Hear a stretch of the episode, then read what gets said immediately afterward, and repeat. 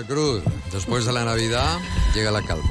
Sí, buenas tardes. Buenas tardes, Julián. Oye, es que me quedo un poco así Lo- descolocado. sí, ¿eh? y yo igual. eh, em, la verdad que me, que me va a costar eh, meterme en mi comentario porque, porque eh, después de, tanta, de ver tanta crueldad, yo no conocía este campo de concentración. Yo tampoco. Además es que hay mm, muy poco escrito sobre ello Ya. y han desaparecido muchos documentos. Va a, ser, va a ser difícil leer este libro, ¿eh? Claro, por el infierno que aquello... Si estoy planteando, no lo he Sí. leído, lo tengo, pero me lo estoy planteando porque no sé si voy a ser capaz de soportar Sí, va a ser un- muy cruel. el, muy cruel. el- el dolor que vivieron esas mujeres. O sea que- Bueno, tenemos comentarios. Bueno, vamos a, a correr un tupido velo Haremos un y, y a ver si nos sacamos entre los dos una sonrisa y también a los oyentes.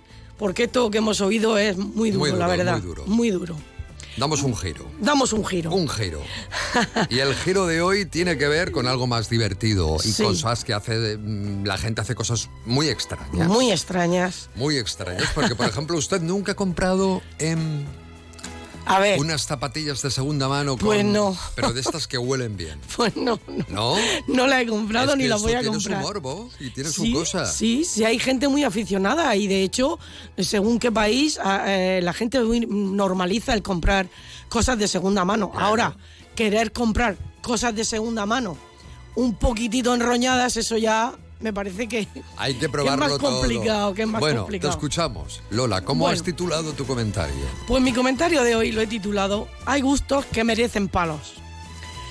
Es una obviedad que uno de los grandes placeres de la sociedad actual es comprar de forma compulsiva, adquiriendo en muchos casos artículos absurdos e innecesarios. Esto me da pie para contar la experiencia vivida por una amiga que según terminología cinematográfica está basada en hechos reales. Como la historia es algo picantona y no es cuestión de señalar a nadie, no diré el nombre de su protagonista. Solo la describiré como una persona buena y servicial, a menudo dispuesta a hacer el bien a los demás, siempre que el favor que se le pida esté dentro de la honradez y las buenas costumbres. Sin embargo, y llevándole la contraria a la racionalidad, hay caritativas acciones que no responden al efecto deseado. En concreto, ha sido esta pasada Navidad cuando esta vía señora, en su afán de no desairar a nadie, ha sufrido en carne propia algunos daños colaterales intrínsecamente ligados a su desmedida solidaridad. La historia fue que como buena obra de un día del mes de diciembre, la aludida tuvo a bien recoger en su casa un paquete postal, dado que su destinatario, un cuñado septuagenario, soltero y gruñón Un cuñado de ella. de ella, Ya. no respondía a la llamada del cartero. El caso es que después de varios días sin que este célibe apareciera, la caja en cuestión tomó vida propia y aquello comenzó a segregar densos efluvios de putridos aromas. Básicamente, el tufo que destilaba aquel objeto no identificado Qué peste, qué peste. respondía a una mezcla entre queso de cabrales y pudridero de pescado. Lo normal.